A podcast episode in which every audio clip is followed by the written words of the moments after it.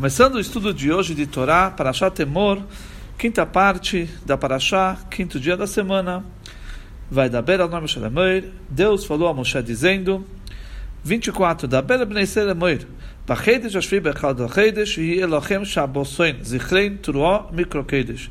Fale aos filhos de Israel e diga-lhes, no sétimo mês, o primeiro dia será um dia de descanso para vocês, lembrança do toque é uma celebração sagrada. Estamos falando agora do Rosh Hashanah, o primeiro dia de Rosh Hashanah, que é um Yom Tov, uh, 24 Rashi, Zichron Turuó, é uma lembrança do toque.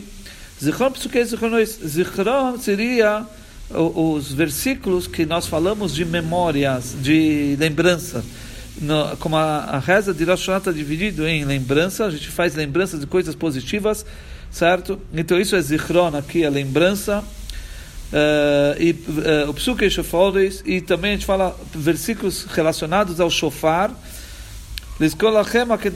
para lembrar uh, o sacrifício de Yitzhak que foi entregue no, final, no lugar do Yitzhak um cordeiro isso tudo é uma lembrança e o toque uh, que se faz, uh, uh, os versículos relacionados a lembranças positivas, por exemplo, aquilo que Yitzhak levou, que foi o sacrifício, e, e foi no, feito no lugar dele um carneiro, e também lembranças relacionadas ao shofar, também versículos relacionados ao shofar.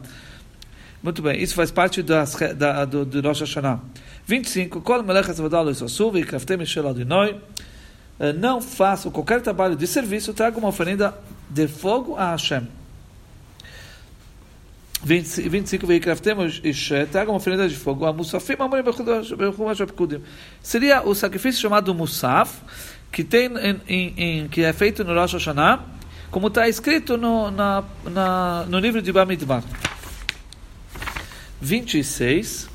Vai da Bela nome Deus falou a Moshe dizendo 27, Ach be'asor lachedesh hashvi hazeh, yem hakipurim hu mikrokodesh elachem, ve'inisem es nafshusechem, ve'ikaftem esher adonoi.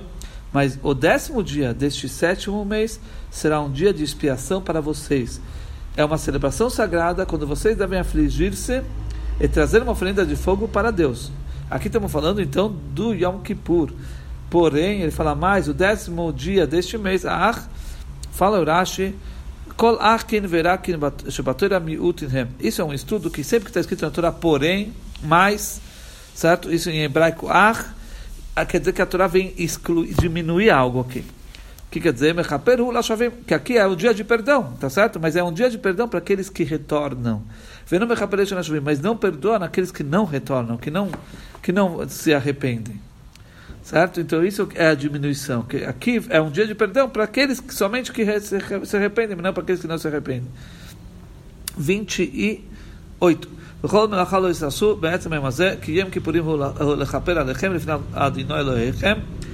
Não façam nenhum trabalho nesse dia. É um dia de expiação, quando vocês ganham expiação diante de Hashem, seu Deus. Um, 29 que se alguém não se aflige nesse dia, será extirpado de seu povo. Afligir quer dizer no sentido de jejum. Certo? 30.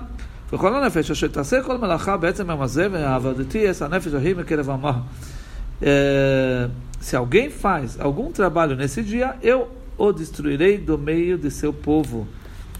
30 Arashi ve'avati, eu os destruirei. E fiz o Omer Kores Bechormokim. Sempre está escrito extirpar, cortar. Então, o que quer dizer cortar, extirpar? Aqui ele explica nesse versículo. Então, aqui nos ensina aqui quer dizer karet, é, significa destruição. 31. כל מלאכה לא יעשו, חוקס עולם לדורשכם בכל מה שעשיכם. Não façam nenhum trabalho, este é um estatuto eterno para todas as gerações, onde quer que vocês vivam. Nenhum trabalho, etc. Isso vem incluir, esse versículo, aparentemente a mais, ele vem incluir que a pessoa vai transgredir eh, vários, vamos dizer,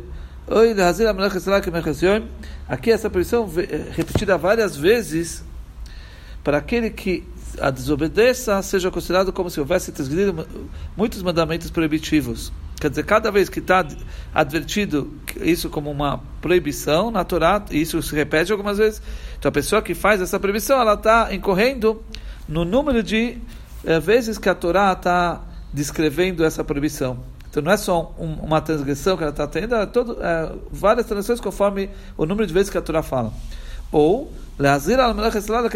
vem para nos uh, advertir sobre o trabalho da noite, assim como o trabalho do dia. Porque aqui está falando todo o trabalho, que não importa de dia ou de noite.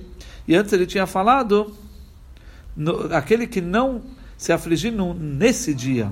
Então poderia pensar só de dia, Certo? Então aí vem falar que qualquer trabalho, seja tanto de dia como de noite. Uh, 32. Shabbat Shabbosoin Hulachem vem nisem es Hashoschem besisho lachedesh boerev me'erev ad erev tishbesu Shabbatchem. Fala assim, 32. É, ele é um dia de descanso completo para vocês, em que vocês devem se afligir. Vocês devem guardar esse dia de descanso a partir do anoitecer do nono dia do mês até a noite seguinte. Isso é o estudo nosso da Torá de hoje.